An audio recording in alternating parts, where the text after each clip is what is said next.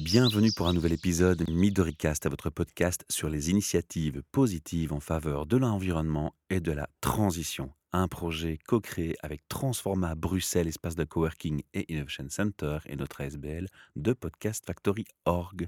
Et c'est après une longue période d'absence, et j'en suis le principal coupable, sachez-le, chers auditeurs, que je retrouve pour notre rubrique permaculture Jeanne Delaurent. Nous n'avions pas abandonné ni le projet Midoricast, ni la rubrique permaculture. Il se trouve simplement que nous avons, Jeanne et moi, des agendas qu'on va qualifier de ministres. Et de mon côté, il y a eu un gros couac de vie qui fait que quelques mois se sont passés avant qu'on puisse continuer d'enregistrer. Mais on se retrouve avec joie et plaisir. Et puis pendant tout ce temps, vous avez entendu dans la presse et vous avez constaté, vous avez probablement participé aux manifestations pour le climat. Et quand on parle de climat, on parle très souvent de réchauffement climatique. Beaucoup de voix s'élèvent pour dire qu'il faut planter plus d'arbres et protéger nos forêts. Et Jeanne, c'est le sujet de ce soir. On va parler de forêt quoi Chez nous? De forêt-jardin chez nous, oui. Alors, on va commencer par définir le concept. C'est quoi finalement une forêt-jardin Alors, une forêt-jardin, c'est en fait quelque chose qui est construit sur le même principe qu'une forêt, mais qui produit des choses. Une forêt, ça produit aussi des choses, ça produit du bois, ça produit des feuilles, etc. Mais là, ça produit des choses qu'on souhaite que ça produise, c'est-à-dire que ça produit de la nourriture, ça produit de l'ombre, ça produit euh, toute une série de choses, ça fixe l'azote, etc. Donc, comme dans tous les cas en permaculture, l'idée de base, c'est observer le fonctionnement des écosystèmes naturels, et dans ce cas-là, le fonctionnement de l'écosystème forestier. Et quand on observe le fonctionnement de l'écosystème forestier, on constate que une forêt, c'est quelque chose qui est construit et qui est pensé par la nature, si je peux m'exprimer ainsi, en strates superposées. Donc pas seulement de manière euh, bidimensionnelle, donc pas seulement euh, je mets euh, des légumes sur une surface plane, mais également qui est construit de manière verticale.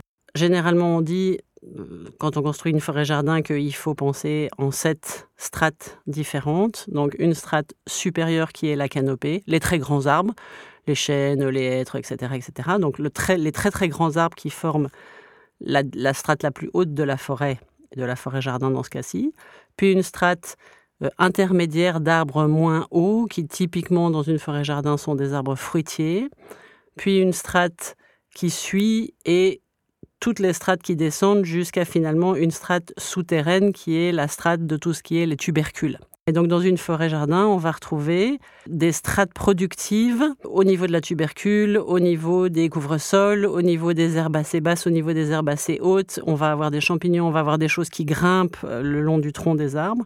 Donc l'idée, c'est construire quelque chose qui soit sur trois dimensions et qui utilise, entre guillemets, la totalité des possibilités qu'il y a quand on construit de manière tridimensionnelle, quand on réfléchit l'espace, en fait, dans ces trois dimensions. Alors c'est en quelque sorte reconstruire un écosystème chez soi dans son jardin. Donc ça, on l'a très très bien compris. Tu l'illustres en, fait très très bien aussi. La question que je me pose, c'est quand on parle d'avoir cette strate, ça peut se faire sur un petit espace, mais malgré tout, si on veut arriver à un niveau où on a des grands arbres, il faut quand même pas faire ça sur un, jardin trop petit. Il y a quand même une, une taille minimale où il y a Qu'est-ce qu'on recommande comme surface minimale pour avoir une forêt-jardin Il y a, des, concepts qui définissent ça? Non, il n'y a pas de taille minimale. Il faut évidemment avoir la possibilité d'avoir des arbres, parce qu'une forêt sans arbres, c'est pas une forêt. Quand je dis qu'il y a une, donc la strate supérieure qui est la strate des grands arbres, mhm. si on a un jardin plus petit, on peut avoir, comme dans la strate supérieure des grands arbres, des arbres fruitiers considérer que ça, c'est la strate supérieure et supprimer, si, si, tu veux, la strate des très très grands arbres, en fait. Ah oui, donc, hein, on peut malléable, on peut malléable, c'est malléable par rapport à la surface dont on dispose. C'est malléable par rapport à la surface dont on dispose. C'est ça, c'est ça. Donc si tu veux, le concept, c'est un concept, comme souvent en permaculture, d'interaction entre différents éléments. Mais alors que ce dont on a parlé pendant, euh, enfin les autres fois où on s'est vu, c'est mhm. une interaction entre des éléments qui sont pour la plupart sur le plan horizontal, Mhm. Donc des cultures dans un jardin potager. Ici, on parle d'interaction, y compris verticale, avec des strates différentes et donc des choses qui sont positionnées à des endroits différents dans l'espace. La finalité, Jeanne, c'est d'apporter non seulement de l'oxygénation, puisqu'on a parlé de ça par rapport au réchauffement climatique, mais c'est aussi d'amener une biodiversité locale dans son jardin, près de ses légumes. Oui, la finalité, c'est évidemment de fixer euh, le carbone c'est aussi de produire. Donc, si tu veux, une forêt-jardin, c'est un écosystème de production. Et donc, ce qu'on plante dans une forêt-jardin, par opposition à une forêt classique, ce sont des choses qui produisent des matériaux dont tu as besoin, que ce soit des fruits, que ce soit des baies, que ce soit éventuellement du bois, ou que ce soit des arbres qui fixent l'azote dans le sol, donc qui fixent l'azote atmosphérique dans le sol via leurs racines et qui le mettent à disposition des autres arbres ou des autres espèces qui poussent dans la forêt-jardin. Donc l'idée de la forêt-jardin, c'est utiliser au maximum l'espace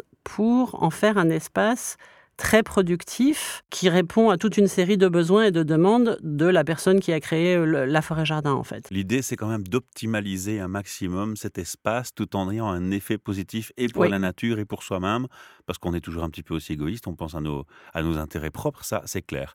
On dit, bon voilà, on peut adapter, c'est malléable par rapport à la taille de l'espace dont on dispose. Ceci dit, est-ce que pour avoir un, un impact un peu plus intéressant, il faut avoir un certain nombre d'arbustes ou d'arbres.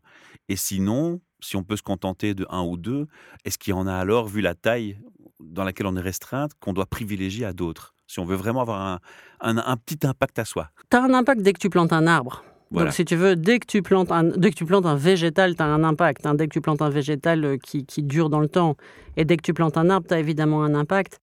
On n'appelle pas une forêt-jardin un endroit où tu as planté deux arbres, de toute façon, parce que le concept de forêt implique qu'il y ait quand même au moins un bosquet, parce que sinon c'est pas une forêt. Mais et, si on doit choisir, donc si on n'a pas beaucoup d'espace et qu'on doit choisir, généralement la majorité des gens choisissent des fruitiers.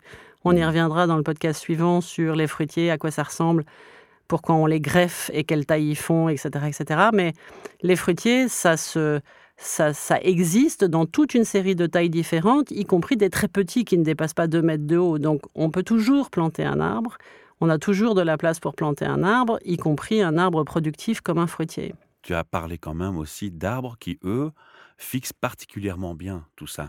Tantôt tu l'as mentionné, il y en a une catégorie qui sont reconnaissables. Est-ce que tu nous fais un petit rappel de, des espèces qui ont cette faculté et, de nous faire un petit listing de ceux que tu recommandes, qu'on a vraiment, euh, je dirais, euh, envie de pousser euh, les gens à planter chez eux dans leur forêt-jardin Tous les arbres fixent le carbone. Un arbre, c'est toujours bénéfique. Et en plus, il y a des espèces d'arbres qui sont des espèces d'arbres de la famille des légumineuses de, de manière générale, qui fixent l'azote dans le sol. Et ça, c'est bénéfique pour les choses qui poussent autour. Donc, si tu veux, tous les arbres sont bénéfiques pour l'être humain de manière mhm. générale et pour l'environnement, mais en plus il y en a qui sont particulièrement bénéfiques pour les espèces qui poussent autour. Un exemple au hasard, c'est le robinier Phosacacia, qui est un arbre qui pousse extrêmement rapidement et dont les racines, dont les feuilles, dont la totalité de l'arbre en fait a la propriété de fixer l'azote atmosphérique et de le rendre disponible pour les autres arbres.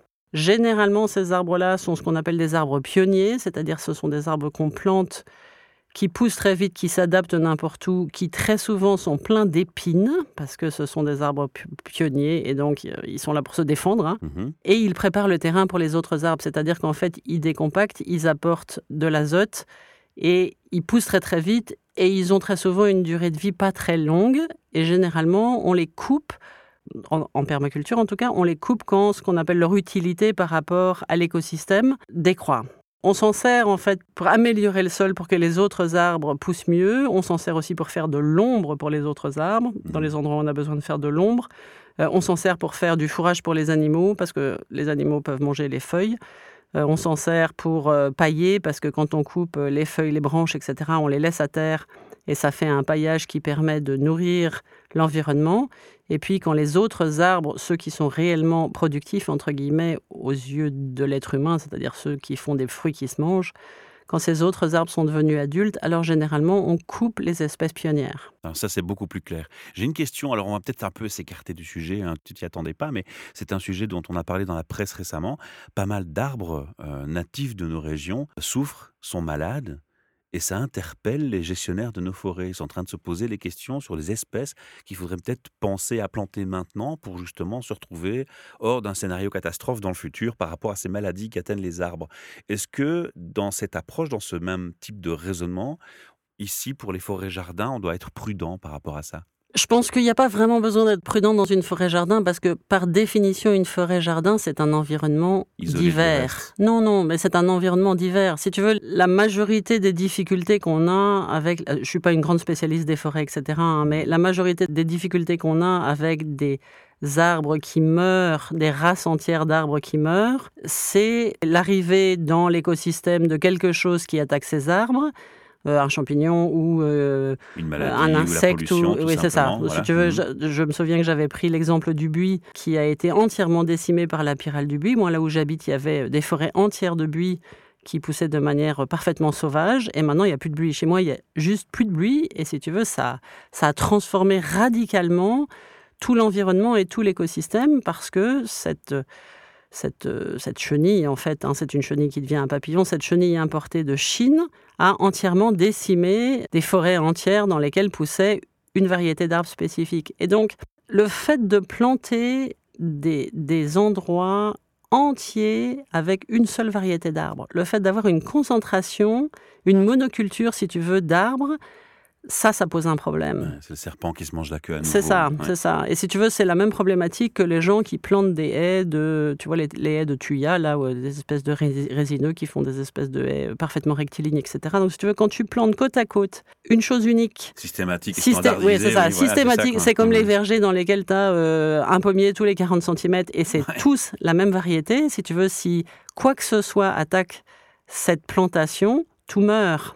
Ça, dans la forêt-jardin, ça n'existe pas, parce que dans la forêt-jardin, par définition, tu as pléthore d'espèces. Tu as des espèces à tous les niveaux, tu as des espèces de, de tous les genres. Donc, si tu veux, la biodiversité est extrêmement importante. C'est un beau message que tu lances là.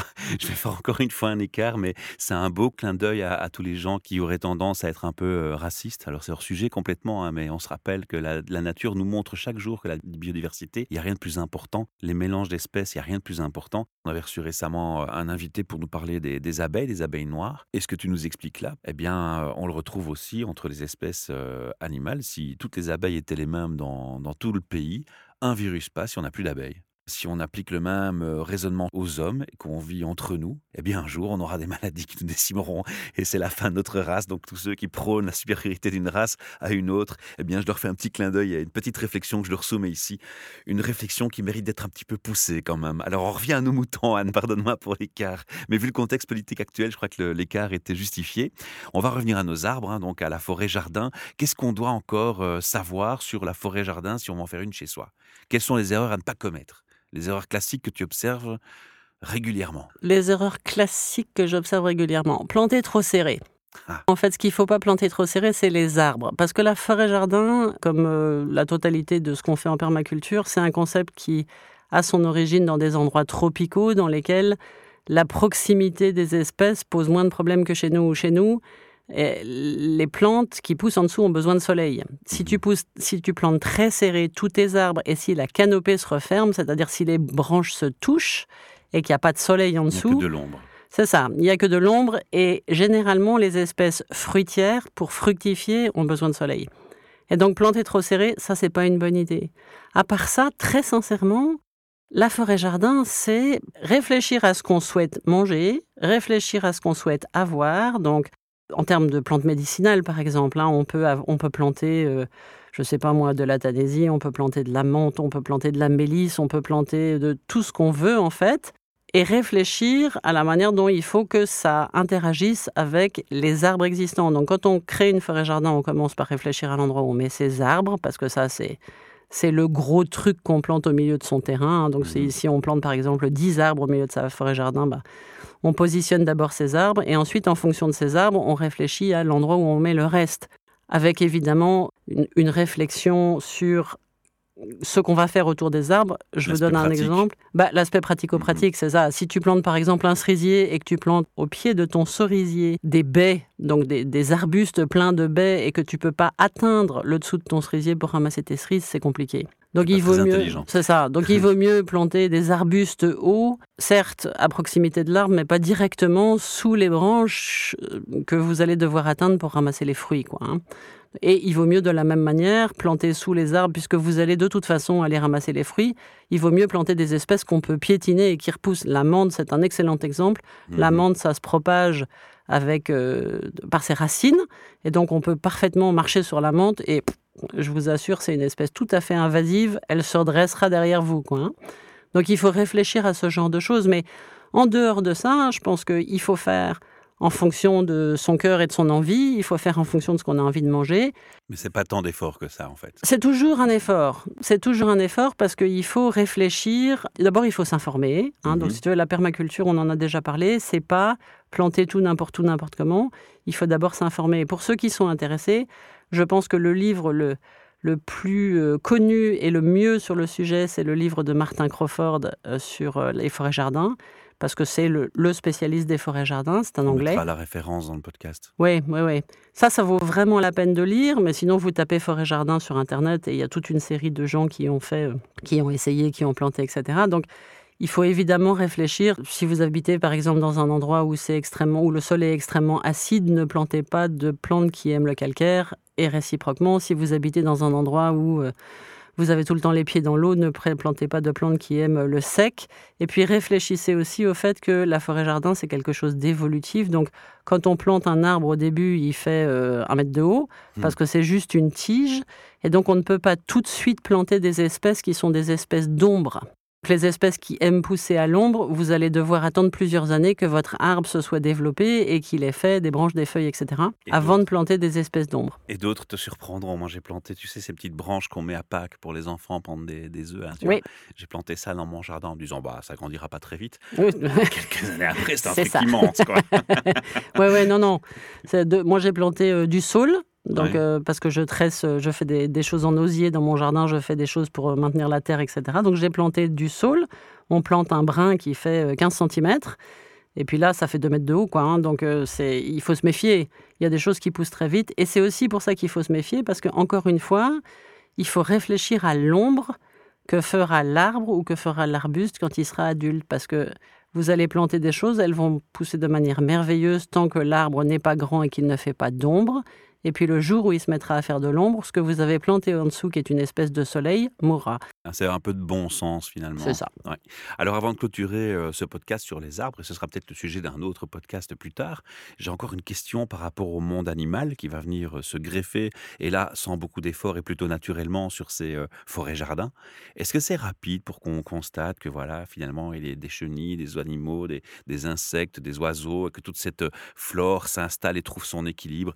Tu, tu le constates assez rapidement C'est immédiat. C'est immédiat. C'est immédiat. Alors ça commence par quoi Les petits pucerons, puis euh, c'est les, les prédateurs des pucerons, etc. Euh, non, ça commence généralement par les insectes pollinisateurs. Mhm. Donc si tu veux, tu plantes un truc qui fait des fleurs, tu as immédiatement des abeilles, des bourdons, des... Tu vois. Tu as aussi très rapidement des pucerons.